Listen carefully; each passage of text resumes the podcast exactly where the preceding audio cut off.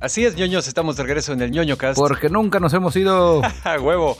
Su programa de confianza para tecnología, redes sociales, videojuegos, apps, cómics, cine, noticias sobre la adaptación live action de Cowboy Bebop. Eh, Dragon Ball en blanco y negro de cuatro horas, si es que nos portamos bien. Microorganismo sobrevive 24.000 años congelado y no es más que un heraldo del apocalipsis. Atraparon a Criptoanimal, el cuarto le sorprenderá. El Salvador empieza a usar Bitcoin como moneda de curso legal. Y más, para pues no spoilearles el episodio, ¿no? Efectivamente. Y pues bueno, ñoños, como siempre, un agradecimiento muy caluroso por permitirnos el acceso entusiasta e irrestricto a sus agujeros auditivos. Nos presentamos rápidamente. Yo soy arroba Dashnak, su ex compita de sistemas. Yo soy su amigo y camarada, cirujano de los podcasts, Bicholón. Transmitiendo en vivo y en directo desde el cuartel del medio oeste de la resistencia, ñoña. A huevo. Si tú estás escuchando esto, eres parte de la resistencia. Y así se revuelven los fandoms. Efectivamente. De cuando Katniss Evergreen y John Connor tuvieron un hijo que fue a estudiar a Hogwarts. A huevo. Para liberar el anillo único. este, ¿qué te parece ya para calentar? Porque estamos muy dispersos, jóvenes. Vamos a arrancar con una veloz y sabrosa, cuasi erótica ronda rápida. Güey, güey, güey. Güere, güere, güere, güere. Nuestro medio hermano ñoño Fandom Wire anunció hace unas semanitas que había un rumor de que la segunda parte de Black Panther, que se iba a llamar Wakanda Forever, eh, iba a incluir un conflicto entre Wakanda y Atlantis, ¿no? Entonces eso hizo que los fans se preguntaran que a lo mejor aparecía ya Namor, que como sabemos es el príncipe de la Atlántida y aparte es el primer mutante, ¿no? El Aquaman de Marvel. Exactamente. Ahora resulta que otro medio hermano, The Illuminati, este, ya nos confirma que Namor sí va a aparecer en la película de Wakanda Forever y que el actor va a ser Tenoch Huerta. ¡Qué obo! Salen Días de Gracia, Güeros, La Purga, El Infierno, Aquí en la Tierra. Ah, ya sé quién es. Creo que es Blue Demon en la serie de Amazon Prime de Blue Demon. Ok. Pues sí, porque de hecho el vato ya tiene un rato que está consiguiendo varias chambas ahí en el gabacho. Bueno, como sea, un aplauso a nuestro paisa, el camarada Tenoch Huerta, que va a interpretar a Namor. Y eh, también hay dentro del cast de la película otros dos papeles para personajes que tienen nombres clave. Por ejemplo, uno que se refieren como Oceania, que es para Namora, la prima de Namor, y otro que se refiere a él como Kadmael, que es el nombre código para Atoma, que es un guerrero atlanteano, ¿no? Entonces, pues parece que se va a poner chingón aquí el asunto. En los cómics sabemos que han tenido conflictos constantemente Wakanda y la Atlántida, entonces, pues sí hay así como que para dónde, ¿no? Y para saber, eh, la película está planeada para el 8 de julio de 2022. O sea, todavía le cuelga. Eh, para compensar la duración de la anterior ronda rápida, responde Elizabeth Olsen a la pregunta: ¿Habrá segunda temporada de WandaVision? Si usted está viviendo bajo una piedra y no sabe qué es WandaVision, y mucho menos sabe qué es Elizabeth Olsen, pues pregunte. eh, en entrevista para el medio hermano Variety, eh, tuvo un encuentro Elizabeth Olsen con Kaylee Cuoco y le decía: Ya ándale, Elizabeth, platícanos, ¿habrá segunda temporada de WandaVision? Y dijo: Mira, la verdad, no. ok. Y ya. Y fue de esas entrevistas rápidas. eh, pero pues obviamente ella dijo, pero vean She-Hulk y Moon Knight y todas las nuevas series, ya sabes, les han de haber dado su script así mamalón. Ajá. Pero pues bueno, ese es el resumen de si habrá. Esa es la respuesta. También Elizabeth Olsen no es la dueña del estudio. Ella puede decir lo que sea y, y luego igual y siempre sí hay, ¿no? Así es Correcto. que cualquier cosa, si no tengo la razón, fue Calderón. Eh, para nuestros camaradas ñoños fans del anime, seguramente conocen una serie así famosísima que se llamó Cowboy Bebop. Ya tiene unos añitos, es por ahí de los noventas. Es una de esas series que marcó todo lo que vino después.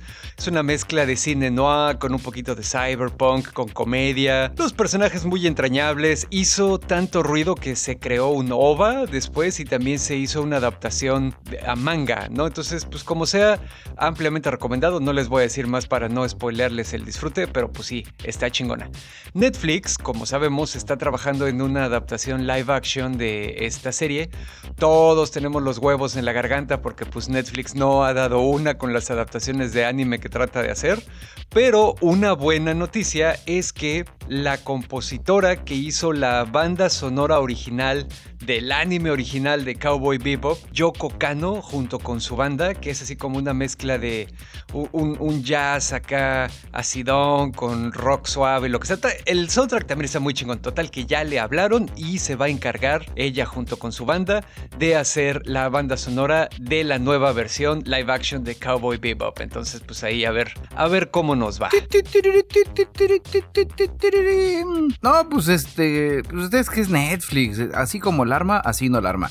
Eh, dentro de ese mismo desmadre, Zack Snyder en una entrevista con el youtuber Tyrone Magnus, eh, estaban ahí echando el desmadre de Justice League y la mamada, y pues salió el tema de, oye, y este, pues qué pedo, ¿no? Además del ejército de los muertos, que a mí no me gustó. ¿A ti bicholón o a ti youtuber? A mí bicholón. Ah, ok.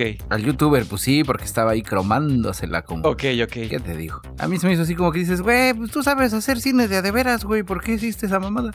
Y él dijo, no, pues este hambre, ¿no? Ok. Sí, ya la viste tú, digo, ya a la verga el tiempo de la ronda rápida, ya viste tú la de Army of, de, ¿cómo se llama? Army of the Dead. Sí, sí la vi. Con Batista, sí. Sí me gustó. Y se te hizo así como que pero no, no, no es de Zack Snyder, güey. Claro que sí. O sea, no, no, sí es, güey, pero no es así, no sé si me explico. Una de las pocas películas que de veras es una obra maestra hecha de la manita de Zack Snyder es la de Justice League, el Snyder Cut, güey. Todas las otras películas que hace ese cabrón tienen un sello muy particular y esta de The Army of the Dead tiene exactamente todos los mismos sellos que todas sus pinches películas, güey. Es como la de Soccer Punch, pero con Batista en lugar de Baby Doll, güey. Ajá. Eh, sí, ya sé quién dice, pero no sé, a mí esta de no sé, creo que se debió de haber esperado uno o dos años antes de hacer otra película después de Snyder. A mí me gustó. Para que no se nos olvidara y lo juzgáramos con una vara más, más, más, más sabrosa, más guanga. Es decir, no, pues más, más holgada. Vaya, vaya. A mí me gustó la manera en la que jugó con el género de zombies. Digo, no reinventó la rueda ni el hilo negro. Eh, ya ha habido zombies inteligentes, ya ha habido zombies con hijos, pero la manera en la que mezcló todo está chido, güey. Ándale, yo no he llegado a esa parte, la neta, me quedé a la mitad. Ah, ok, bueno. Así es de esas que digo, sí, no, pues ya tengo cosas que hacer, ahí luego la termino. Así te digo, así de emocionante estuvo para mí. Ya, sí, digo, también, spoiler alert, pues termina como todas las películas de Snyder, ¿no? Con alguien sacrificado, alguien llorando y nadie gana. Y ya, la verga, lo que siempre le gusta a ese cabrón. A propósito de sacrificados y de gente llorando, dentro, el, el meollo de esta situación, de lo que les venía a traer en esta ronda rápida es que hay planes para que el señor Zack Snyder haga Dragon Ball Z. ¿Sí hay planes o, o, le preguntaron y el güey dijo, sí, me gustaría hacerla? Exactamente, es algo así, donde dice, ya hay algo, pero todavía no hay nada, prácticamente ni a corto ni a mediano plazo. Ok. Pero, pero dice, pero pues las son mis intenciones. Ok. Pues en el futuro hacer, hacer un algo así y pues, sacarse la espinita. Digo, comparado con el bodrio que ya salió, cualquier cosa que haga seguramente sería una mejora, Así que pues por ahí tampoco me preocuparía mucho. Sí, te digo, es, es Dragon Ball Z. Digo, ya más cochinadas que le puedan hacer, pues está bien. Todo es para mejorar. De acuerdo. Mientras lague en blanco y negro y dure cuatro horas. y con música islandesa. Y con música islandesa. Así como Elon Musk tiene su empresa SpaceX para dedicarse a hacer cosas en el espacio, pues ustedes seguramente saben, porque son ñoños bien informados, que el camarada Jeff Bezos de Amazon también fundó una empresa para hacer cosas en el espacio que se llama Blue Origin. Y pues ahí también ha estado haciendo pruebitas y lo que sea.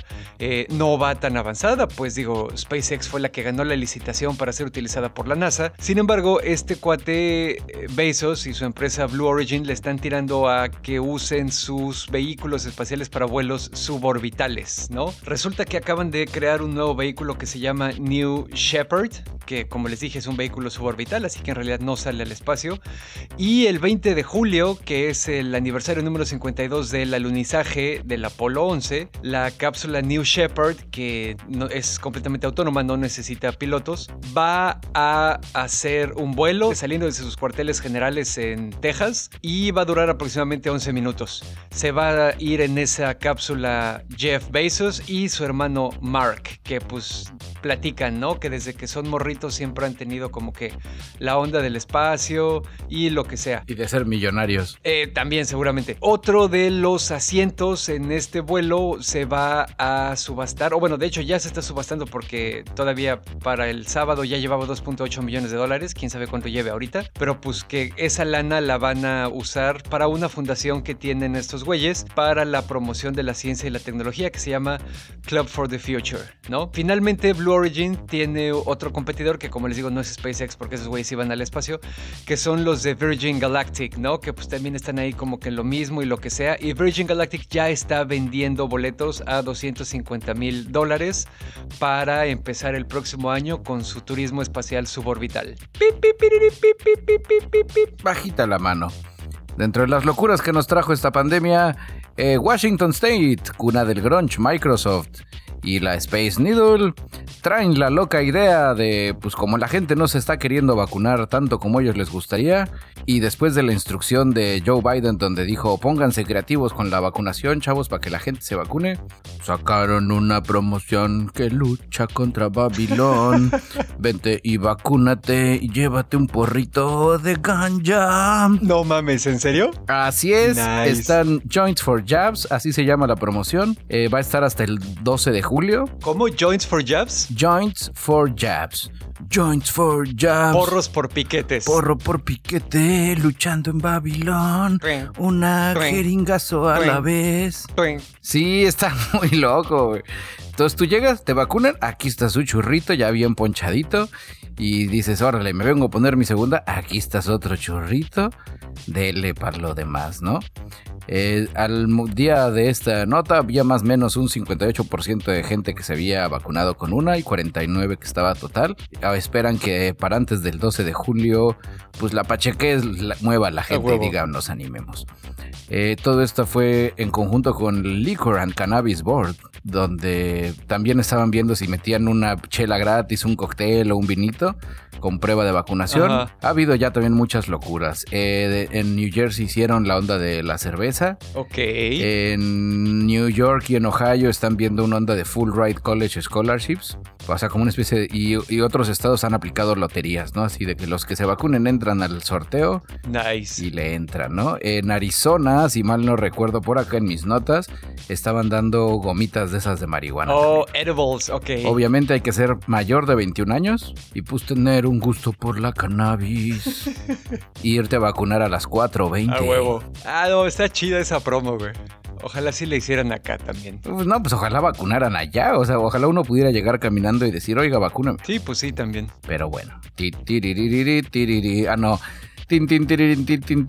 Rob Zombie, el músico que seguramente también conocen, pues bueno, ya saben que este cuate igual se pone a dirigir películas, le gusta mucho el género de terror, así como que es de una perspectiva muy particular de cine B. Dirigió La Casa de los Mil Cuerpos, The Devil's Rejects, uh, Three from Hell, 31. Ha dirigido eh, remakes de las de Halloween también, por ejemplo, The Lords of Salem. Que bueno, el chiste es que este cabrón hace un chingo de esas cosas y acaba de confirmar Rob Zombie que los rumores son ciertos. Va a hacer una película de la familia Monster. ¡Ay! yo quiero ver esa película. Yo debo de confesar, soy más fan de los Locos Adams. Claro. Pero los Monsters tenían su toquecito también chido. Sí, yo, yo igual soy, soy más, más fan de los Adams. Eh, Zombie cuenta que llevaba 20 años tratando de que ocurriera este proyecto. Finalmente sí, sí se va a hacer. Como siempre ocurre en estas películas, su esposa Sherry Moon Zombie, pues seguramente va a salir también, ya está confirmada. Y un güey con el que colabora cada rato, Jeff Daniel Phillips, que es este que también ha salido en sus otras películas. Pues bueno, ahí ellos ya están para interpretar a Lily y a Herman Monster. El abuelo. A mí debo de confesar, el abuelo era mi favorito. Ese todavía no, no sabemos quién, quién va a ser. Eh, la película la escribe Rob Zombie Y otra de las celebridades que se rumorea que va a salir en la película es Cassandra Peterson, mejor conocida para los fans darkies como Elvira. ¡Ay, ay, ay! Ya, ya me vi. La película va a empezar a filmarse pronto en Budapest y pues es todo lo que sabemos hasta la fecha. Pero la verdad sí anticipo con ganas la película. De las cosas cotorras de así como diferencias la, el movimiento cultural post obra de arte, ¿no? Bueno, post fandom, por decirlo de alguna manera, es que los monsters eran súper rockabilly. A huevo, sí. Y los Adams se volvieron más como gótico post-punk. Sí, completamente de acuerdo. Esa, esa apreciación me parece muy acertada. Hasta la nave, que era un hot rod. Ajá, sí. De los monsters. Exactamente. Y la de los locos Adams, pues era una carroza fúnebre. Ajá. Y de hecho también es divertido porque los locos Adams eran fifís, porque eran así, ya sabes, millonarios excéntricos, mientras que los monsters, pues vivían del lado derecho, vivían en CDMX del este. A huevo, güey, ya te habías tardado en sacar esa mamada. Eran, eran pueblo bueno. Y Javio. Y Javio. Bueno, como diría Andrés Manuel, Kamala, tú no entiendes lo que pasa aquí, esto es la noche. ¿Está cansado de caminar por la calle viendo su celular y partirse la madre con postes y gente? Nuestro queridísimo amigo Min Wok Peng, estudiante de diseño industrial, ha creado un tercer ojo con alta tecnología. Colócalo en su frente y el ojo buscará obstáculos mientras usted camina. El ojo tiene un giroscopio que, se, que, detecta cuando uno está agachando la cabeza como viendo para el teléfono y ahí dice me activo y pues va detectando así como, como pues las cosas que van a su alrededor. Si te vas a partir la madre, vibra y ya tú dices, ay, gracias, ojo Salvador. Órale. Es como una cámara web redondita, pero con un área plana que se pega con una almohadilla a la frente. Oye, entonces te pareces a Ten Han. Ajá, porque aparte es como blanco traslúcido y en el centro tiene un sensor, un componente negro, que es el sensor ultrasónico. Que detecta la distancia. Entonces sí parece un ojo de verdad. Sí, les voy a poner ahí la foto en el ñoño cast. Puras pinches mentiras, bicholo. Nunca, siempre que dices que vas a subir algo a ñoñocast.com, nunca lo subes. Te lo voy a mandar y ya tú lo subes. Ah, no, yo tengo mis propias cosas, güey. Ay, ay, ay, ay, Bueno, igual hoy no traes nada y me haces la balona. este, bueno, él también dice que está pensando en hacer esta onda más biónica porque él cree que el paso de la humanidad es volverse Phono Sapiens. ¿Phono Sapiens? Sí, está trabajando ahora en un proyecto donde va a ser un aparato que te pones y que cuando tu cuello y demás está viendo el teléfono en una postura que a la larga dañaría a tu cuerpo, pues también te avise. Oh, bueno, es, fíjate que eso es algo que sí es cierto. La tendencia que tenemos a, a más bien tener el teléfono o cualquier dispositivo a la altura de nuestro pecho y agachar la cabeza le pone un estrés innecesario a las vértebras cervicales y a los músculos también de la zona cervical. Idealmente deberíamos levantar las manos y mantener el dispositivo a la altura de nuestra cabeza viéndolo al frente para mayor ergonomía, ¿sabes? Pues sí, pero pues ahora los brazos se nos cansan. Necesitaríamos teléfonos más largos o que trajeran un palito. Pues sí, también. Eso suena como doctor Chunga. Este cuate del tercer ojo me, se me hace que debe ser pariente. pero bueno, con eso cerramos la ronda rápida, que no fue tan rápida esta vez. Usted está informado. Cue, cue, cue. Y en la nueva sección, que ya ni es tan nueva, pero es más nueva que otras, la sección de noticias espaciales, tenemos que Rusia está haciendo berrinche otra vez. Ahora que hizo Pussy Riot. No, nada que ver, digo, cuando Pussy Riot hace cosas ahí todos los apoyamos, pero no, más bien aquí es good old fashioned conflicto entre Rusia y Estados Unidos, nada más, güey. Oh, no. El jefe del programa espacial ruso eh, está amenazando que hay una posibilidad de que Rusia se salga del programa de la Estación Espacial Internacional en 2025 si Estados Unidos no levanta las sanciones comerciales que tiene contra Rusia y contra el sector espacial específicamente también. Dice el cuate, si las sanciones permanecen y no se levantan en el futuro próximo, es probable que Rusia se retire de la Estación Espacial Internacional y será responsabilidad de nuestros socios americanos. Lo dijo el director general de Roscosmos, Dmitry Rogozin, que pues es así como que el chingón, ¿no? Pero pues ahí pues vale verga, ¿no? Pues va, vete, güey. O sea, o, o se llevan cosas. Y nos llevaremos el dispositivo que da oxígeno a todos. O sea, o, o- o cómo está el pedo, güey. Este año Rusia va a lanzar un nuevo módulo que se supone se va a acoplar a la Estación Espacial Internacional. Oh. Sin embargo, ese módulo también está construido de manera que si se pone pendejo todo el mundo y dicen ellos ya la chingada, más bien lo pueden soltar de manera independiente y convertirlo en la parte central de un complejo independiente y nuevo. Yo digo que, que no negociamos con terroristas, señores rusos. A nombre de la Estación Internacional, póngase su módulo donde le quepa, que es la neta. Digo, ¿para qué? Están revolviendo gimnasia y magnesia. La exploración espacial debe de ser ajena a los problemas de la Tierra. Pero a ver, las sanciones que está aplicando Estados Unidos están afectando directamente la exploración espacial rusa. Tovarish Rogozin dice que Rusia no puede lanzar algunos satélites que tiene ya casi casi terminados porque las sanciones comerciales que puso Estados Unidos le impiden, le prohíben a Rusia importar ciertos microchips que van a ser los controladores centrales de estos aparatos. O sea, nada más porque no los pueden comprar porque bloqueo económico y restricciones de tecnología y lo que sea. Y eso viene amarrado también, acuérdense que ya lo habíamos... Pues que los pidan por Mercado Libre. Porque en Mercado Libre puedes pedir lo que sea cuando sea. Cachín, cachín. Acuérdense también que en episodios pasados hablamos de que ahorita en el mundo hay una escasez global de microchips y de semiconductores, ¿no? Entonces, pues bueno, también tiene un poco que ver eso, pero sí Estados Unidos está metiendo la pata.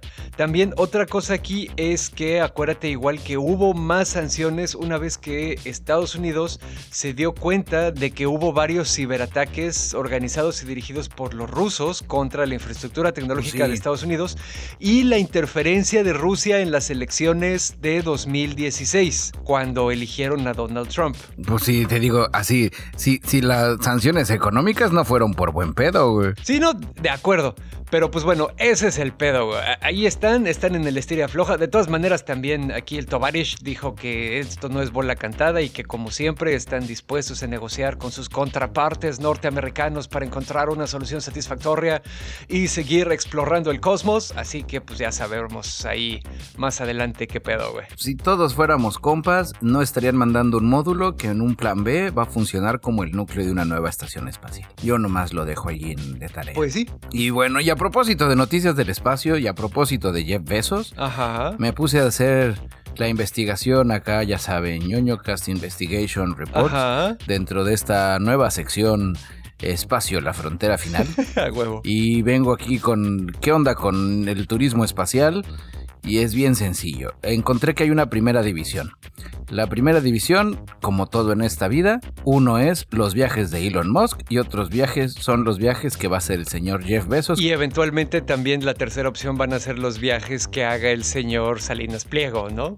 Exactamente. Vas a ir a Electra y ahí vas a abonarle y lléveme usted al espacio una aeronave itálica. Te van a dar tu boleto para la combancha voladora. La cumbancha voladora, donde todos los empleados van a tener que ir por lo menos una vez al año a ver el nuevo satélite de Azteca. A huevo. Este, no, pero antes de que me distraigas, ya luego platicaremos más a detalle con, con nuestro amigo el señor Salinas De Pliego. acuerdo. Eh, bueno, hay dos divisiones. La primera división es donde vas, donde técnicamente no estás en el espacio, pero estás afuera de la Tierra, estás como en medio, donde prácticamente cualquier hijo de vecino puede ir, porque nada más con que aguante 3Gs. Tres veces la aceleración de la gravedad. Tres veces la aceleración de la gravedad, no hay mucho pedo mientras tengas la lana. Las personas tienen que pesar y medir unos entre 1,50 y 1,80 y pesar entre 49.8 y 101.1 kilos. ¿En serio? O sea, yo no podría viajar en esa madre nada más porque mido más de 1,80. Exactamente, tú ya te sales de la nave, esa parte ya no la cubre el seguro. Ah, valiendo verga, ok. Yo que estaba juntando dinero. Sí, o sea, donde dices, no, joven, pues no hacemos, no hacemos trajes este, espaciales tan grandes. Huevo. En mi caso, pues vas a decir, no, pues este, está usted muy entrado en carnitas. Tendríamos que agarrar dos trajes y amarrarlos con duct tape. A huevo. En el caso de SpaceX, para la Inspiration 4 las personas tienen que medir menos de 1,98 y pesar menos de 113 kilos. ok, ahí sí puedo. Ahí sí hay trajes más, ahí sí te puedes ir tú y yo nada más tengo que bajar dos kilos. Ok, ok. Y ya chingamos. A huevo. O sea, un día que no coma tortillas, no tomo agua y ya con eso bajo lo del día. Y nada más me voy después de echar un cake. Ajá. Y órale, papilín. Comes fibra así chingón para que salga todo lo que tenga que salir, güey. Pues sí, pero del Scotch Bright yo creo que tendría que ser para que sí No salga mames. chingón. Bueno, y luego. Estaría bueno esa, ¿no? Bueno, y ahí el chiste, ¿no? Obviamente dentro de muchos, dentro de los entrenamientos, pues varían, ¿no? Yo creo que el señor Jeff Bezos, al irse con estos cuates de Blue Origin- eh, donde les van a dar así su entrenamiento, ya sabes, de las fuerzas G y la chingada. En el caso de las, y ahí, y no hay más allá, ¿no? Es un mero entrenamiento físico, el señor no se va a morir y cabe en los trajes, para arriba, chavo. Ahora, en el caso de SpaceX, además de un entrenamiento físico, hay un entrenamiento psicológico. Oh, Porque esos cabrones van mínimo tres días. órale.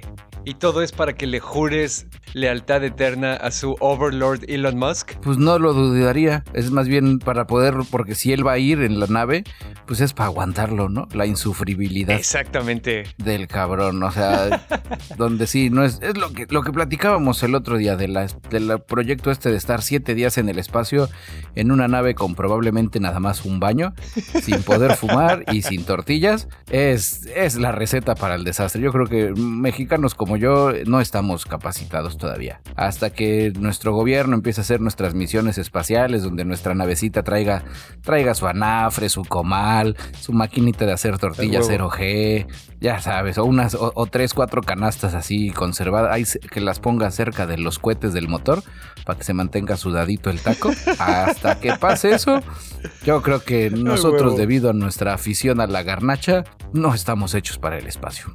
Pero bueno, es eso. Y digo, además de la lana, pues ya vienen ondas físicas, ¿no? Ya, ok. Y en el caso de SpaceX, psicológicas. Órale, pues qué, qué interesante también desde la perspectiva de cómo cada empresa tiene acercamientos diferentes, ¿no? Como que, o sea, dependiendo, no sé, de su filosofía organizacional o de los expertos que se contrataron o lo que pinche sea, pero pues es más o menos lo mismo, pero lo suficientemente diferente, you know? Sí, no, y también te digo, el- lo grueso ahí también es la duración, o sea, porque al final de cuentas, las naves de Virgin, como lo están haciendo el Honda, es- vas, ves la curvatura, flotas durante unos minutos y órale, a chingar a su madre, te vas con Virgin Galactic y Blue Origin. Pues bueno, esa es la nota espacial, señores, ya saben, córtense, bajen de peso y háganse más chiquitos si quieren ir al espacio. Pues sí, A excepción que el señor Salinas Pliego, pues en sus en Itálica Space, pues le meta, le, le meta un rango más amplio, ¿no? Traje de traje espacial doble XL. Ahí sí tendríamos un problema. Digo, México es la nación más pinche obesa del mundo, entonces por la parte del peso yo creo que no había ningún problema. Pero estás de acuerdo también que el mexicano promedio no pasa del 1,72 por ahí, entonces yo creo que me la voy a seguir pelando con el trajecito de todas maneras, güey. No, pero con- acuérdate, ahí tú nada más pones una lanita extra y le pones la extensión al traje. Nada que tres vueltas de duct tape no arreglen. Ay, a huevo, se me salen los pies, güey. A Yo huevo, prefiero güey. que se me salgan los pies a que se me salga la cabeza, güey. Digo, los pies les puedo poner ahí una bolsa con duct tape y ya la chingada. La cabeza yo creo que sí está más cabrón, güey. Y si es transparente, pues igual ya estás es ahí un, un OnlyFans erótico de pie sudado. A huevo. en bolsa. ha de haber algún ejecutivo japonés que sí ha de pagar unos buenos yens por, por algo así. Como Mero Simpson que duerme en su bolsa de oxígeno que incrementa sus poderes sexuales. Así es, y así fue este día la nota espacial, la frontera final. Y bueno, hablando de fronteras finales, ahí les va una nota interesante. Resulta que, y esto ya es algo que se había especulado desde hacía bastantes años, pero pues estaba como que medio había pruebas, como que no tanto, como que sí, que no. Resulta que hay un proceso biológico que se llama criptobiosis y que es lo que conocemos en la cultura popular y lo que nos han enseñado las novelas de ciencia ficción como animación suspendida. Eh, son me- funciones metabólicas casi completamente detenidas, tan lentas que para todo fin y efecto práctico pues están paradas en ceros, ¿no? Ay, caray. Yo lo conocía diferente. Ok. Y eh, resulta que hay criaturas ni siquiera unicelulares, sino multicelulares que tienen esta capacidad. Ok, ten clic en leer Ahí más. te va. Estas criaturas son los rotíferos veloideos y eh, se les encontró en Rusia. Resulta que usaron, Oh, no. usaron datación de carbono para descubrir que estuvieron congelados en este estado de animación suspendida durante aproximadamente 24 mil años. Ok, eso es, eso es un chingo. Sí, no, bueno, pues es así como que... ¿qué te- En, en años Chabelo es algo así como, como 2.4. Eh, Exactamente. Teniendo en cuenta que la historia de la humanidad apenas la empezamos a escribir hace apenas 6.000, 7.000 años, ¿no? Pues para que te des una idea cuánto ha sobrevivido estos hijos de su puta madre. Cuando los descongelaron, inmediatamente empezaron a vivir otra vez, recuperaron sus funciones metabólicas y se empezaron a reproducir por un proceso que se conoce como partenogénesis, en el que no necesitas intercambiar material genético con otra criatura. Básicamente te clonas, ¿no? Como cuando vas al baño.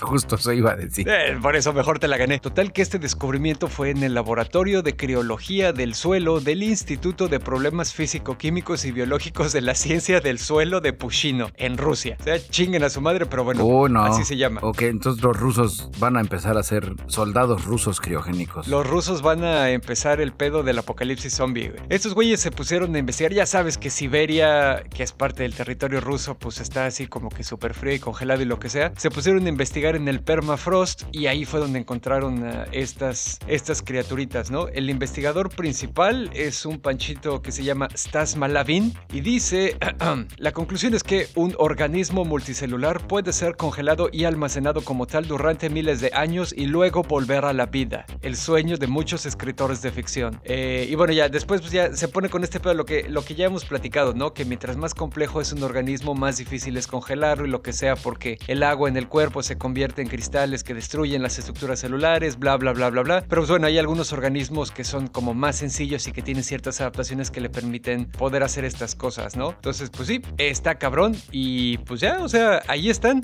estos hijos de la chingada. Específicamente estas criaturitas, los rotíferos, son un grupo de animales de los que hay más de 2.000 especies diferentes y están adaptados para vivir sobre todo en ambientes húmedos. A ver, ya me estoy metiendo a googlear al rutífero. Oh, ya lo vi, es como los que se comen los tardígrados. Ándale, sí, sí tienen ahí como, como cierto parecido. Uy, no, sí, sí, sí se ve que si, si uno se le sale de control, nos puede meter en pedos. Fíjate que también, fuera de mamada, y eso es otra cosa, uno de los efectos secundarios, así como que medio considerados, pero para los que no estamos preparados del calentamiento global, es algo así de este tipo. Y, y los científicos y los expertos han estado advirtiendo sobre esta parte durante unas cuantas décadas ya. En el hielo de los glaciares y de los polos y del permafrost y lo que quieras, hay un montón de cosas congeladas que llevan un montón de tiempo ahí y que ahí deberían seguir. Hay mucho metano, por ejemplo, que está en algunos glaciares, que entonces cuando se derriten, pues se libera ese metano a la atmósfera y pues el metano es un gas de invernadero, ¿no? Entonces contribuye a exacerbar todavía más el problema de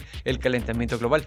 Y por otro lado, pues también digo, criaturas eh, microscópicas, unicelulares o multicelulares, bacterias, virus, lo que sea, pues han existido durante toda la historia del planeta desde que empezó la vida, ¿no? Y a la fecha hay muchas criaturas con las que a nosotros ya no nos tocó convivir, pero que probablemente sigan congeladas en todos estos hielos que van a desaparecer como consecuencia del calentamiento global. Entonces, se nos puede venir ahí algún patógeno medio raro para el que no estemos preparados, que sea muy primitivo, que nuestro sistema inmune no conozca, ¿sabes? Ándale, sí que ya que hace mucho lo combatimos, pero se congeló y- o, o que nunca estuvimos en contacto con él. Exacto, exactamente. Y eso pues también sería un, un problema. Digo, ya vimos lo que pasó con esta chingadera del COVID, que ni... Sí, fue un desmadre y lo que sea, pero ni resultó tan contagioso ni tan mortal como nos pudiera haber tocado por mala suerte, ¿no? No, así nos, que nos caiga una sífilis de dinosaurio o una madre así, güey, ya quiero ver. Es- ok, sí, a mí se me ocurrían otros ejemplos, pero creo que el tuyo está más pintoresco. Ándale, pues es así, imagínate, oye, ¿qué le dio a Juanito? No, pues le agarró, ya ves que se descongelaron los polos, güey. Le dio dinosífilis. No, está cabrón, güey. O gonorrea de cavernícola, güey, también. Esa podría ser otra muy cabrona, güey. Pero bueno, dicho lo anterior, ya saben, usted aquí lo escuchó primero. Exactamente. Si, al fu- si en el futuro nos arrasa una plaga resucitada, lo escuchó en el ñoño cast. Si no pasa nada, es culpa de Calderón. Y si usted va a estar en un mundo post-apocalíptico, yo le recomiendo que escuche ñoño Top Gear. donde la Ford Bronco regresó y está más sensual y chingona que antes. Es, es un coche que estos amigos de Ford se están poniendo las pilas escuchando a la banda, están haciendo un, un número móvil, pero que les está saliendo chingón, donde tiene una cantidad de detalles. No me voy a clavar en los temas técnicos, güey. Es una bestia la pinche camioneta. Ok. 4x4 con su winch. Es una camioneta para la aventura, güey. Para decir, a ver, ¿dónde está el camino, güey? Pues donde tú quieras, papirrín. Aquí tú métele primera y, y derecho. Dentro de las cosas así que te digo que está pensada para la aventura, así de que un cabrón dijo, oiga, jefe, ¿y si le ponemos en el tablero un como rielecito para empotrar el celular, la GoPro y demás? Órale. Ya sabes, un riel como, como de rifle así de mira, obviamente transversal. Mm, Ya, para que descanse ahí. Para que le atornilles así su adaptador y ahí queda el celular bien fijadito porque pues off-road, ¿no? Los soportes normales no los van a aguantar, también le puedes atornillar ahí la GoPro. Se ve estúpidamente práctico. güey. También para que la banda se distraiga y se mate más fácil, güey. Pues es que también no estás en la mitad de la brecha, no necesitas, no necesitas estar así tan al pendiente, vas viendo que si el venadito, que si ¡puc! ay, ya pasó el venadito. Y tlacuache. que si, que si el tlacuache, que a la grande le puse cuca. No, está, está bastante interesante. Eh, también otra de las cosas que trae, trae escudos de acero por debajo. O sea, está cubierto el coche por abajo. O sea, tú lo pones de ladito, te escondes atrás y que te dispare un pinche tanque. Oh. Obviamente pensando en, en su nicho, ¿no? O sea, pensando en la banda que se compraba las Ford Broncos antes y las tuneaba para irse al 4x4. Ajá. ¿Y qué es lo primero que le pones?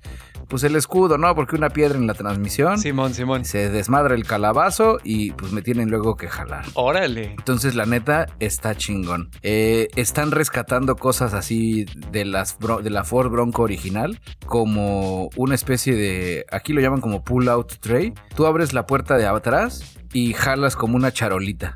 Entonces amplías el espacio para subirte, que si para sentarte, que para la hielera. Ok.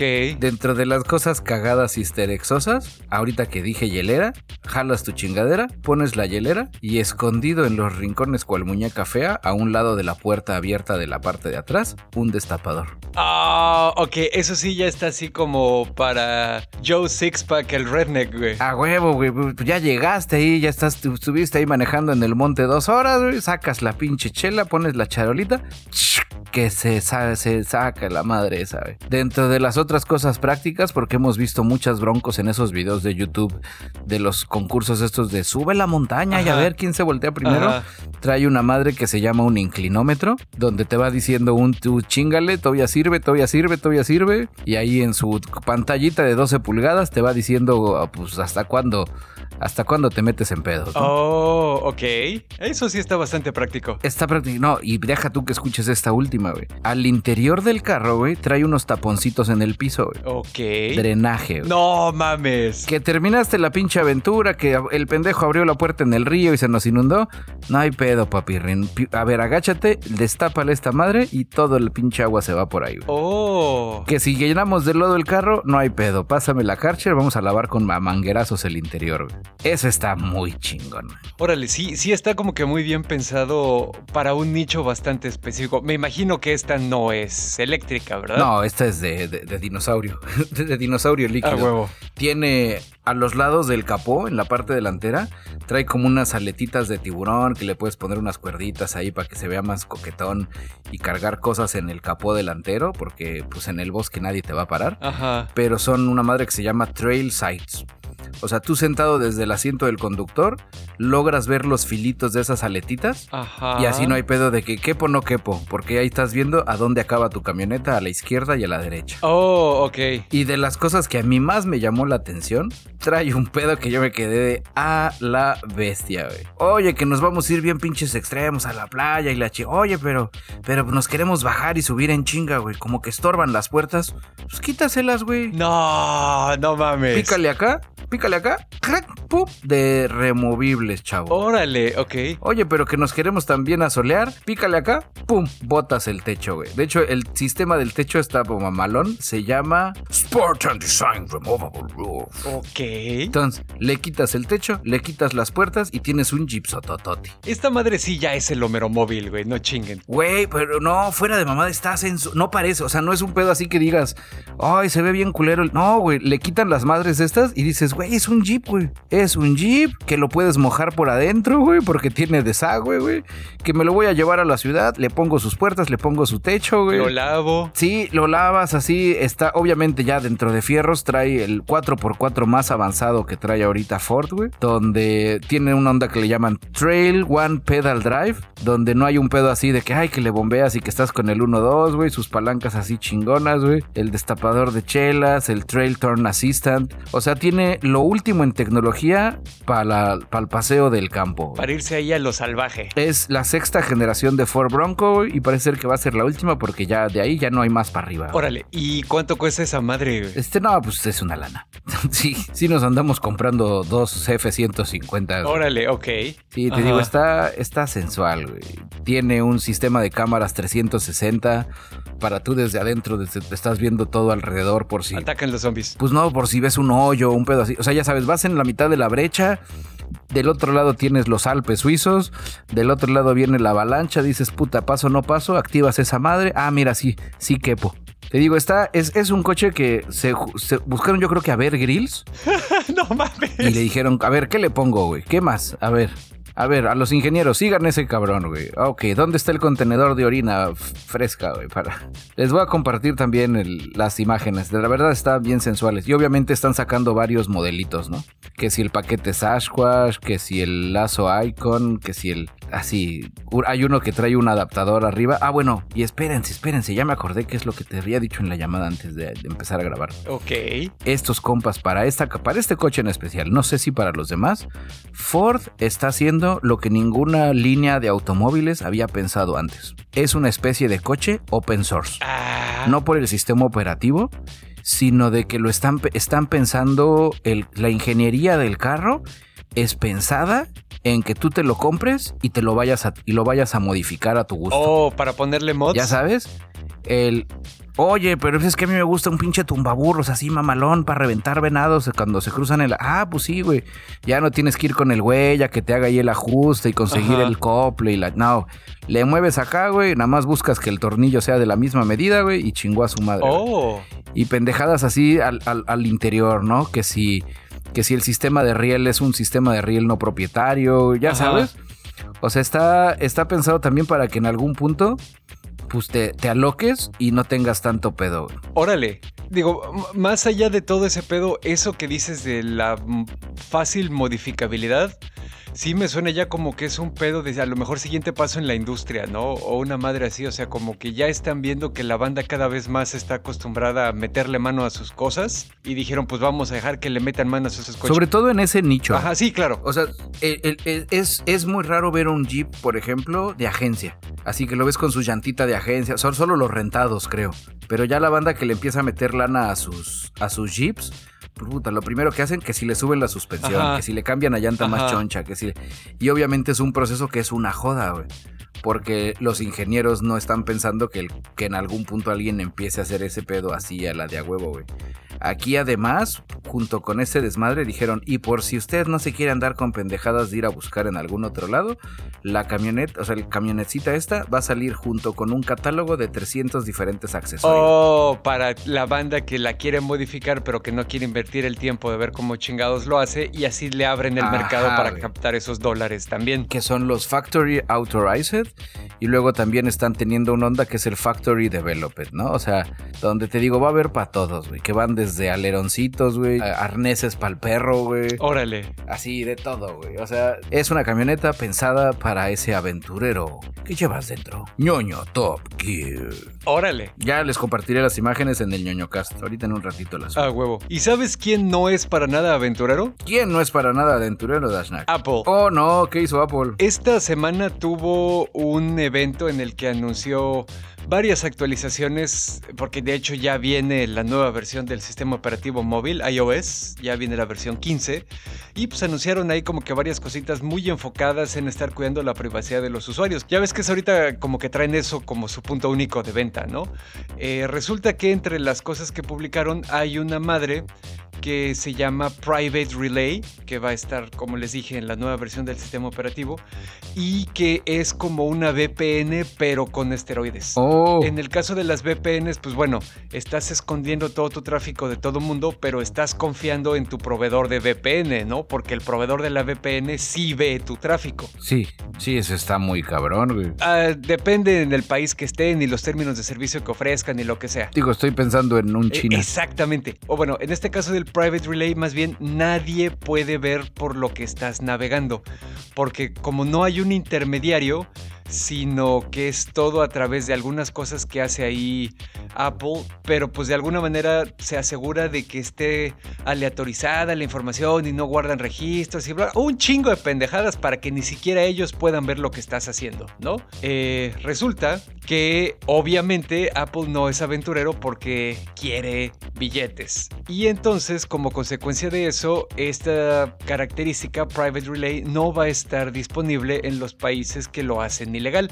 Obviamente China, como mencionaste. Ok. Bielorrusia, Colombia, Egipto, Kazajstán, Arabia Saudí, Sudáfrica, Turkmenistán, Uganda y las Filipinas. ¿A poco Sudáfrica es, es malo? Pues, ahí, digo, ¿estás de acuerdo que la maldad no es binaria, no? Hay, hay sombras de maldad. Ah, no, sí, pero. Pero yo pensé que Sudáfrica era así como iluminado y, y más allá de- del bien y del No, mal. bueno, e- es que es a lo que voy, o sea, no necesitas que sea un régimen autoritario para que la ley te exija poder ver por dónde están navegando tus ciudadanos, ¿no? Sudáfrica no es un pedo autoritario, no es una monarquía, no nada, pero pues dentro de su ley sí está el pedo de que deben de poder ver que están visitando sus usuarios en caso de que sea algo ilegal, ¿no? Ok. O sea, por si las flies. Que bueno, digo, aquí también yo en lo personal no estoy completamente en contra. O sea, por ejemplo, en, en Midspace, en el espacio análogo, güey, tú tienes tu casa, ¿no? Y se supone que la autoridad no puede entrar a tu casa así nada más de huevos. Mm, En teoría. Ah, sí, en- digo, en teoría todo, estamos hablando del reino de las ideas, ¿no? Pero bueno, si sospechan que en tu sótano tienes niños para vender, güey, pues necesitan una orden de cateo para poder entrar a tu casa y ver qué pedo con eso. Existe un mecanismo, tu, tu privacidad o, o- o tu anonimidad más bien no es absoluta. Al vivir en sociedad entregas un poquito de eso a cambio de la comodidad de tener todos los servicios de vivir en una sociedad, ¿no? La infraestructura, los servicios de salud, los servicios de transporte, etc. Y eso está bien, güey, porque es el deber del Estado cuidar a sus ciudadanos.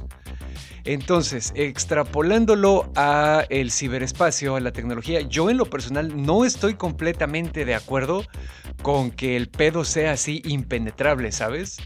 Porque también eh, es cierto, hay muchos crímenes que se cometen utilizando tecnología. Lo que platicamos siempre, que en Facebook constantemente siguen apareciendo videos e imágenes de abuso sexual infantil, de abuso a los animales, etcétera, etcétera.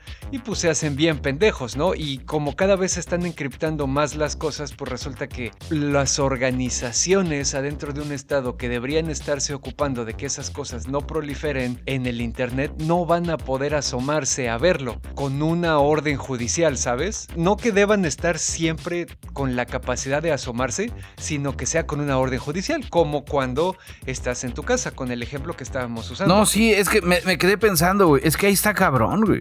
Digo, en, un escenario donde la policía, por decirle, el gobierno, el sistema, güey, es no corrupto, güey, pues no habría pedos, güey. Pero por tratar de, ya sabes, es muy a la Minority Report, Ajá. ya sabes, sentencia previa, los precrimen, donde dices, bueno, porque nos es- porque atrapen a los malos, nos van a revisar a todos y nos va a revisar el mismo cabrón, güey, que va a tratar de censurar a lo que son los periodistas, Exacto. que va a los opositores los va a estar revisando. Exacto. Dices, güey, no sé, güey, pues mejor que tu policía haga bien la chamba desde el inicio, ¿no? Y también, por otro lado, sí no considero que la solución a este problema sea que exista una puerta trasera en todos los sistemas de encriptación. Encriptación. Debe haber otras soluciones, güey, porque también, exactamente como dices, o sea, incluso los, las organizaciones de los países de, de veras pues tienen elementos así como corrompidos, como malpedito, ¿no? Uno debe tener... Ajá. Uno debe tener derecho, por ejemplo, de mandar y recibir putería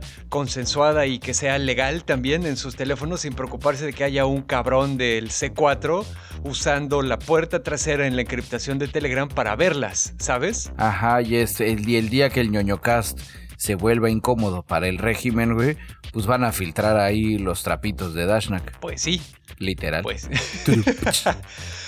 Pues bueno, sí, este, para hablar más de este asunto, sí, sí necesitaríamos como que otro podcast completo. Sí hay mucho que masticar ahí, pero bueno, ahí ya expusimos un poquito nuestra postura. Porque ya lo dijo Alan Moore, ¿quién va a vigilar a los vigilantes? Exactamente, Who Will Watch the Watchers, una cita de The Watchman. Y bueno, pues digo, ya para, para cerrar esta parte de la nota, como saben y como les hemos mencionado en repetidas ocasiones, todas las empresas occidentales que quieren hacer negocios en China de manera legal, pues tienen que aceptar que los datos que se generan y que circulen por China queden almacenados en centros de datos que se encuentren geográficamente ahí. Y pues bueno, eh, Apple eh, ya es uno más que ya se subió a ese asunto, ¿no? Aparte de lo que les dije de que no vas a poder usar las características de privacidad, ya tiene centros de datos ahí en China también, que está administrado por el Estado. Quitaron aplicaciones de VPN de la App Store específicamente en China. Los podcasts que están en Apple Podcasts y que ocurren en territorio chino están censurados también. Han quitado lectores de feeds RCS en la App Store de China porque pues le dan acceso a la gente a que hablen de cosas que el régimen considera eh, indeseables, ¿no? Entonces, pues sí, estos cabrones de Apple, de dientes para afuera y acá en Occidente, ay sí, que la privacidad y que no sé qué, y ay sí, el Pride Month y la diversidad sexual y lo que sea y todo, y somos la pinche empresa más buena ondita de todas, pero cuando te metes a hacer negocios con un régimen totalitario y te doblas así de culero para atrás, pues sí está medio, está medio pinche, ¿no? Pues es que es así, ya sabes, cochino dinero. Efectivamente. Y bueno, hablando todavía de Apple y de las cosas que presentaron en el iOS 15, algo que me pareció muy interesante es que vas a poder utilizar el Find My iPhone aun cuando los teléfonos estén apagados. Ah, ya caray. ves que la onda de, de estas cosas de, de Apple es que, bueno, pues activas el Find My iPhone y lo que sea, y mientras su teléfono está prendido, si tiene conexión a internet, pues puede hacer esa madre, o puede hacerlo ya también vía Bluetooth, conectado con la red mundial de otros iPhones como los AirTags, ¿no? Siempre y cuando el teléfono esté prendido y con el chip puesto. Ahora, eh, pues resulta que eh, con esta nueva actualización, cuando los teléfonos se apaguen, va a haber un cachito de hardware que va a quedar activo con un poquito de la batería. Nada más para... Ajá, va a ser un gasto mínimo de energía. Efectivamente, el iPhone se convierte en nada más que un AirTag. Pero Ok. va a estar activo el módulo de Bluetooth este que usan que es de bajo consumo y de largo alcance para ser detectable por otros dispositivos. Y también eh, mientras siga en tu cuenta de iCloud, aunque haya sido formateado el teléfono, va a seguir respondiendo al Find My iPhone. Órale. Esto pues, obviamente es para varias cosas, ¿no? Para que eh, a la gente que se le pierde a cada rato y pues también para la gente que se los roba, ¿no? En- en- Para los mañosos. sí, porque pues te lo robas, eh, lo, lo apagas, ¿no? Pues es como lo que hace todo el mundo cuando se roba un electrónico, se lo roba y lo apaga. Ya sé. De hecho, ahora sí va a tener sentido lo que hacen en las series. Que ves que sacan el chip y lo rompen. Y lo tiran así en un callejón. Exactamente. Entonces, pues bueno, obviamente, como siempre les decimos, todo tiene solución. Alguien va a encontrar qué chingados hacer. Eh, a mí se me ocurren algunas cositas por ahí, nada más porque ñoño, pero pues esas cosas yo creo que mejor es información reservada. Esas se las puedes contar a los Patreons. Mejor no se robe los teléfonos y, y nos quitamos de De pedos. acuerdo. Y pues bueno, aquí ya lo último sería ver con el teléfono apagado, por ejemplo, pues cuánto tiempo va a durar esa funcionalidad de ser como un AirTag, ¿no? Pero pues creo que a los AirTags les dura un pinche año la batería, o sea, seguramente en un teléfono eso no va a ser un problema. Sí, no, pero bueno, a la primera que lo prendas, pues ahí te cae la voladora. Aunque esté apagado, el sistema ese se la va a acabar, güey, y pues ya valió. Pues sí, pero te digo, no es lo mismo usar la batería para tener prendido una mini computadora súper poderosa que nada más una pinche antena para que esté gritando, aquí estoy, aquí estoy, volteenme a ver, ¿sabes? O sea, va a durar todo lo que tenga que durar esa madre. En fin, yo ahí se me ocurrieron unas ideas menos tecnológicas, pero pues Y desde nuestro medio hermano Boing Boing, eh, tenemos la noticia donde en la carretera entre Ohio y Colorado, un camión de una pickup arrastrando una especie de semirremolque con una caja que decía mensajes como Warning, Sasquatch. Ok. Y una página que dice SasquatchOutpost.com. Obviamente dentro de la caja había una especie de ventanita como unas rejas. Iba circulando en las carreteras, se frenaba y la gente, uy, que atraparon un Sasquatch! El pie grande. se asomaba y veía que adentro pues sí había un Sasquatch, pero es una especie de representación artística. Porque están haciendo un, traslado. Ok entre museos criptozoologianos. ¡Oh! Este, eh, dentro de la caja había un pie grande, como de dos metros de altura, junto con un Sasquatch bebé, creado por los modeladores Unit 70 en Columbus, Ohio. Los críptidos iban en camino al Outpost Museum in Bailey, Colorado. Ok. Era un museo de críptidos que había encargado estos compas unos de esos y obviamente dijeron, pues vamos a aprovechar la publicidad y en las carreteras toda la banda estaba ahí parándolos y que traía ahí un Sasquatch. Y obviamente había una página, la página del museo estaba igual escrita en la, en la oh, página. se vieron hábiles. Digo, perdón, en la caja. Y la gente se asomaba y veía y qué onda. Y muy, muy interesante, ¿no? Este, afortunadamente, eh, ningún Sasquatch fue lastimado. ah, no mames.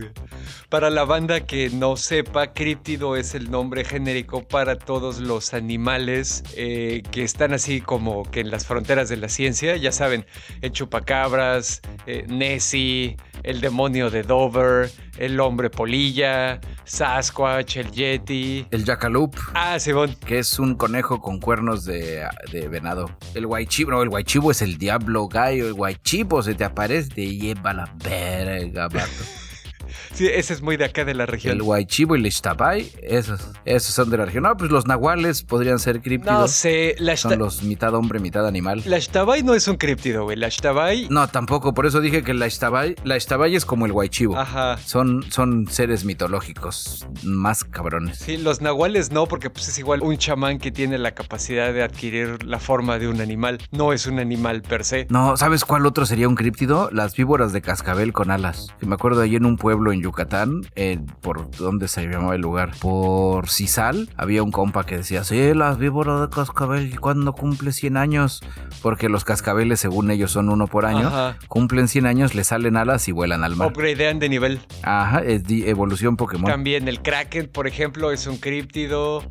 Eh, la lombriz de la muerte mongola también es un críptido, etcétera, etcétera. ¿Quién más? Eh, los políticos honestos. Eh, también, ese es un animal que nomás no existe. Que nos platican mucho y, nadie los conoce de verdad. pues bueno, a propósito de políticos vendidos y críptidos, ¿qué nos ibas a platicar en la sección Nuestro México querido? Pues es una mezcla de México querido y vergüenza de la semana, creo yo. Oh, no. Pues seguramente como todos nuestros escuchas mexicanos están enterados y pues y para los que nos escuchan en el extranjero, el día 6 de junio hubo elecciones aquí en el territorio nacional en México. Eh, son, son de la mitad del periodo del presidente, entonces no se eligió el presidente, se eligieron más bien congresos locales y también diputados federales, ¿no? Eh, algunas gobernaturas también, si no me equivoco, aquí en, nuestro estado no nos tocó. Así es, en Nuevo León, el fosfofosfo. Ay, sí, cierto, sí, por supuesto que sí, el, el espécimen cero del regio que todo el mundo conoce y ama. Eh, bueno, pues resulta que seguramente... El White Alpha. Exactamente. Eh, pues bueno, aquí, como saben también, y para los que sean extranjeros, bueno, pues tenemos así como que tres, como cuatro partidos grandes en México, que son Morena, el PRI, el PAN y el PRD. Y tenemos así como muchos eh, partidos satelititos que pues son como negocio familiar y solo existen para negociar con los partidos grandes sus votos y obtener todo el dinero que les da la federación, ¿no? El caso más sonado de estos es el Partido Verde Ecologista de México, que de hecho de ecologista no tiene nada. Dato curioso, el Partido Verde de México es el único partido verde de todo el mundo que fue expulsado de la Asociación Mundial de Partidos Verdes porque no tiene nada de verde, no tiene nada de ecológico y es solo el negocio familiar del niño verde y de su familia, ¿no? Entonces, bueno, pero pues como sea, tienen así el título y lo que sea, y así se llaman, y ble. Resulta que. Pero Dashnak, yo estuve viendo sus propuestas y la verdad, este, me convencieron. Exactamente, Michelón. Acabas de llegar al meollo del asunto. Resulta que más de 80 influencers aquí en México se vendieron muy cabrón. Así vendieron las nalgas. Eh, con el Partido Verde. Digo, hay una veda electoral de 48 horas antes de las elecciones donde nadie puede hacer propaganda política y se supone que ese es un momento en el que los mexicanos debemos reflexionar, si queremos platicar con alguna otra persona, lo que sea, para tratar de decidir nuestro voto de una manera razonada y no con las tripas, tanto por ira como por hambre sino de una manera como que más sesuda, ¿no? En ese momento el Partido Verde, haciendo lo que siempre hace, porque lo hace a cada rato, nada más que pues ahora sí como que eh, la gente estaba más harta, violó la veda electoral, se puso en contacto con más de 80 influencers en México, les mandó un guion que contenía tres secciones. En la primera eran así como que las entradas, en la segunda era así como que el, el sablazo de que sí, a huevo, yo voy a votar por el verde, y al final eran como que los cierres, ¿no? El ¿y tú qué opinas? O bueno, es esto de mi opinión. Como dijo Bicho al principio, a veces empezaban con yo ya hice mi investigación, o fíjense que las propuestas del verde hay para que agarraran como una de cada una de las tres secciones y armaran su eh, anuncio, ¿no? Simplemente y de manera pues totalmente clara, transparente y desvergonzada, echándoles el guayabazo a los cuates del Partido Verde, ¿no? Y de que habría que votar por ellos porque sus propuestas y la chingada. Eh, parece que hubo mucha lana de por medio. Eh, la, conductora Maxine Woodside, que tiene un programa de radio aquí en México, este, pues ella menciona que a los influencers les pagaron hasta 300 mil pesos. Eh, yo no tengo acceso así como que a mucha información. Vi que algunos de los influencers dijeron, no, pues a mí nada más me dieron 10 mil varos, que no sé qué. ¿A ustedes les pagaron? Exactamente. Pero también de alguna manera, eh, pues esto viene en relación con el número de seguidores, ¿no? Mientras más seguidores tenías, eh, pues más te pagaban por la historia. La lista de los influencers no la vamos a decir aquí, está muy larga, la encuentran en cualquier lado, pero pues sí, nada más así como que dejar en claro que este sí es un pedo vergonzoso y por demás pinche. Y sí, bueno, así algunos rápidos, pues está Manelik, la que canta la de la putivuelta. Oh, no, Manelik, ¿tú por qué lo hiciste? Eh, ay, güey, no mames, ¿de dónde salió esa mujer? Salió de Acapulco, Ya sé, era ironía. Bárbara de Regil, Belindita de Luz. ¿Qué? ¿Mi Belinda bebé? Pero si yo le paso su pensión todos los meses. Ay, no mames. Isabel Madow. Y así, bueno, la neta son como que un poco los únicos que ubico de la lista, porque pues sí, no, no jalo mucho como con los influencers y lo que sea. Pero pues bueno, sí está pinche, está abyecto este pedo, está culero, está... No sé. Digo, entiendo la parte de venderte por dinero, porque creo que nosotros también lo haríamos, pero no con el pinche partido verde, oiga, no mamen, digo, hay que tener aunque sea un poquito de dignidad. Pues sí, digo, uno lo haría con un partido de más abolengo, ¿no? Así, o el régimen por lo menos, para que le den una diputación. a su, a su hija luego. Ah, huevo.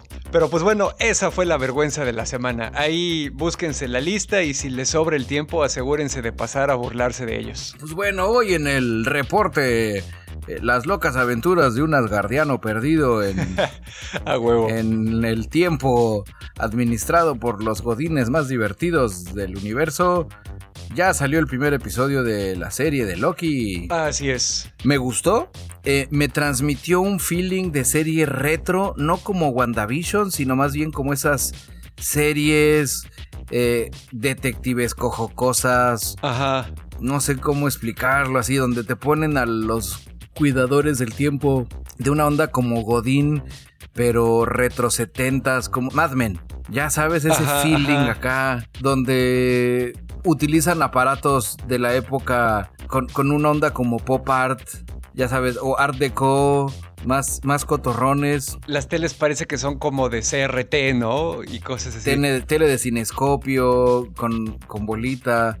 Está bastante interesante. La historia, debo de admitir que los primeros minutos donde hicieron como que el recap de Avengers en el 2012 fue así como que un ay no y luego fue como que no ya el pendejo soy yo güey ok y así va, va transcurriendo. Las actuaciones de este güey es, es muy cabrón güey. O sea la serie la pudieron haber hecho en un cuarto vacío donde usaban los poderes de nuestra imaginación y hubiera funcionado igual. Completamente de acuerdo. la historia se va a poner muy chingona. La química que trae el señorcito este que se me olvidó el nombre que es, bueno, Mobius es el personaje, se me olvidó el nombre del actor. Owen Wilson es el actor. Owen Wilson, el naricita chueca, con este señor Loki, que se me olvidó el nombre del actor también. Tom Hiddleston. Con el señor Tom Hiddleston, está poca madre. Es, es en unos pocos minutos, es un pedo donde dices, esta madre va a ser, va a ser la onda. Este, va, tienen una muy buena química.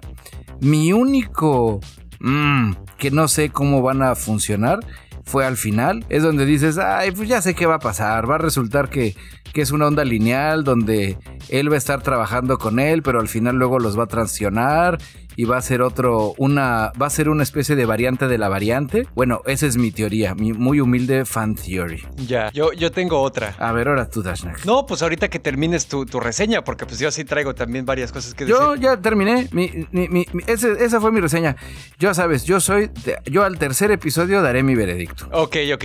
De momento empezó bien, un, te digo, un primer episodio bastante interesante, porque así pasa cuando traes unos actores chingones. Exacto. Digo, con el perdón, que, con, con todo el debido respeto al señor eh, Falcon y al señor Winter Soldier y a la señorita Wanda y al señor Vision, pero pues dejen que los, los adultos hagan lo suyo. Ahí sí quiero hacer la precisión de que de todos ellos, Paul Bettany, el güey que interpreta a Vision, también es un actorazo. Todos los demás estoy de acuerdo contigo, pero el güey que hace a Vision también es una pistola. Pero le dieron un papel bien culero. Eh, bueno, ¿qué te digo, güey? No, digo, él, él se actúa chingón, pero pues aquí no fue su culpa que le tocara hacer un papel culero. El papel de Loki es un papel muchísimo, donde creo que tienes más, más para dónde hacerte. Sí, claro. En el caso de Vision, él puede decir, ¿cuál es mi motivación? Ah, eres un robot consciente. Oh, ok. Sí, de acuerdo. En el caso de Loki, pues es es, tiene más para dónde hacerse, ¿no? Pues bueno, ahí te va la mía y la reseña también. Coincido contigo desde el principio que la producción es así deliciosamente retrofuturista setentera, güey. La estética que trae es así como un pedo Hanna Barbera, sobre todo en el videíto de la explicación de, de, de, qué, de qué es la TVA el, feeling de toda la Time Variance Authority eh, me da, a mí en lo personal me suena como una mezcla de la película Brazil de Terry Gilliam y algunos videojuegos. Portal, Fallout, que ya ves que tienen como estas cosas de, de, los cartelitos. Retrofuturismo. Y, y, el cartelito cagado y el anuncio en la tele que te dice, recuerda que una línea temporal bien cuidada es una línea temporal sana y pendejaditas así, ¿no? También me recuerda mucho al videojuego Control y que de hecho ese videojuego se los les voy a platicar sobre él el próximo episodio. Y también me recuerda a la Fundación SCP, que eso también se los voy a platicar porque es un pedo mucho más complejo, pero trae como este mismo feeling, ya sabes, de instituciones que rayan en lo paranormal y que tienen así como que sus procedimientos, pero a la vez no dejan de ser una compañía setentera pendejona y cagadona donde todo está cagadito y la mascota y bla bla bla you know? Entonces, definitivamente sí, sí me dio ese feeling. Eh, igual, de acuerdo contigo, güey, como dices, el episodio sí me mamó y, sí siento que se nota completamente la diferencia del calibre de actores comparados con las otras dos series. Hasta los, hasta los extras. Pues sí, es, sí. Es lo que decía, incluso hasta los actores súper secundarios de relleno de solo tengo tres líneas están mucho mejor casteados. Se ve que los sacaron sí, de, acuerdo. escuelas de actuación de adeveras. Y eh, estos dos cabrones, Loki y Mobius, hacen todo, güey, solitos en el episodio y la neta les sale muy bien, güey. Igual, ah, otra cosa que me parece muy interesante de este episodio es que así en 50 minutitos, güey, ampliaron muy cabrón el universo. Todos los pedos que hemos visto en las películas del MCU, güey, son pequeñeces en el gran esquema de las cosas, ¿no? De, de lo que nos enseña la Time Variance Authority. Ahí lo único, lo único que me causó conflicto fue la explicación de la eliminación de los multiversos y por una línea temporal única. Porque en el universo de Marvel, digo, está de cajón que existen los multiversos. Ajá. Entonces, no sé si al final algo que va a pasar o lo que va a propiciar el desmadre que está haciendo el, el Loki variante, pues puede hacer eso, ¿no? O que cada línea, cada multiverso tenga sus agentes del tiempo y traten de mantener separados. Está, está como ejercicio mental, creo que va a ser algo Ajá. interesante el que no solo están ya revolviendo los multiversos, sino las líneas temporales, porque ahora va a poder existir viaje cruzado de un Loki de un universo a una línea temporal de otro universo. No sé, siento que por ahí va a terminar siendo el pedo Ajá. y que Loki va a ser el que, eh, en, en este caso, en la serie de Loki, va a ser el, el parteaguas donde va a poder comenzar un chingo de pendejadas así multiversiles. Pues sí, porque acuérdate que también viene la película de Doctor Strange in the Multiverse of Madness, ¿no? Donde ya es clarísimo que sí va a haber multiverso. Ajá. Y aquí en esta serie nos están empezando a explicar que estos güeyes su chamba, bueno, cuando los estos tres panchitos, se me olvidaron de los nombres, el, los cuidadores del desmadre Ah, ya. eliminaron los multiversos y re- para respetar una línea temporal. La línea temporal sagrada. Ajá. Entonces, no sé, creo que así, si, si, si, si hay que apostarle, yo le voy a apostar a por ahí. Ok. Igual me gustó mucho cómo eh, lo que dije hace rato, ¿no? Quiero desarrollarlo un poquito más. Cómo, exploran la faceta de, de Loki haciendo un poco uso de las habilidades histriónicas del actor que lo representa. Lo que decíamos, que vemos varios Lokis diferentes. Y creo que en este episodio, en es que va a ser un nuevo Loki, aunque sigue siendo el mismo Loki, pero no es el mismo Loki, creo que lo exploran muy bien. Me encantó también la paleta de colores, así obscurona y como de cine noir, que pues aparte tiene sentido que sea un poco noir el asunto porque pues van a estar buscando a alguien, ¿no? Pues yo espero, yo solo espero que sus dos siguientes episodios se pongan chingón. Pues sí, en, en resumen, a mí la verdad la el episodio me, me gustó bastante, la serie se ve prometedora, hay que ver cómo, cómo lo desarrollan. Y sí tiene el, el agregado de que la- los cuates de Marvel saben, por ejemplo, que, que Loki tiene mucha fanaticada de banda que no necesariamente es ñoña, pero pues como el cuate es de buen ver, ¿no? Entonces, eh, de repente así como que dieron el, el, el, este, el easter egg de que, ay, le quitan la camisa y lo que sea, ¿no? Como que están jalando todas sus fichitas. Sí, del el fanservice. Exactamente, Está haciendo su luchita para ser el nuevo. Exactamente. Pero pues bueno, a- al final creo que sí, por lo menos el primer episodio sí lo podemos recomendar sin problemas y sin reservas y a ver qué pasa después. Y eso se convirtió en el reporte Loki y la recomendación del día. Exactamente. Y si eso no fue suficiente, yo nada más le voy a recomendar que se asome a- al YouTube y busque el trailer de la nueva versión de He-Man y los Amos del Universo. Oh, Si sí. usted es baquetón, se lo voy a dejar ahí en ñoñocast. No voy a decir nada. Siguiente viernes o el día que usted sea que nos escuche, ahí le voy a platicar más a detalle de cómo es que se va a poner ese proyecto, que igual está chingón. Ese He-Man parece que lo está haciendo la Ford.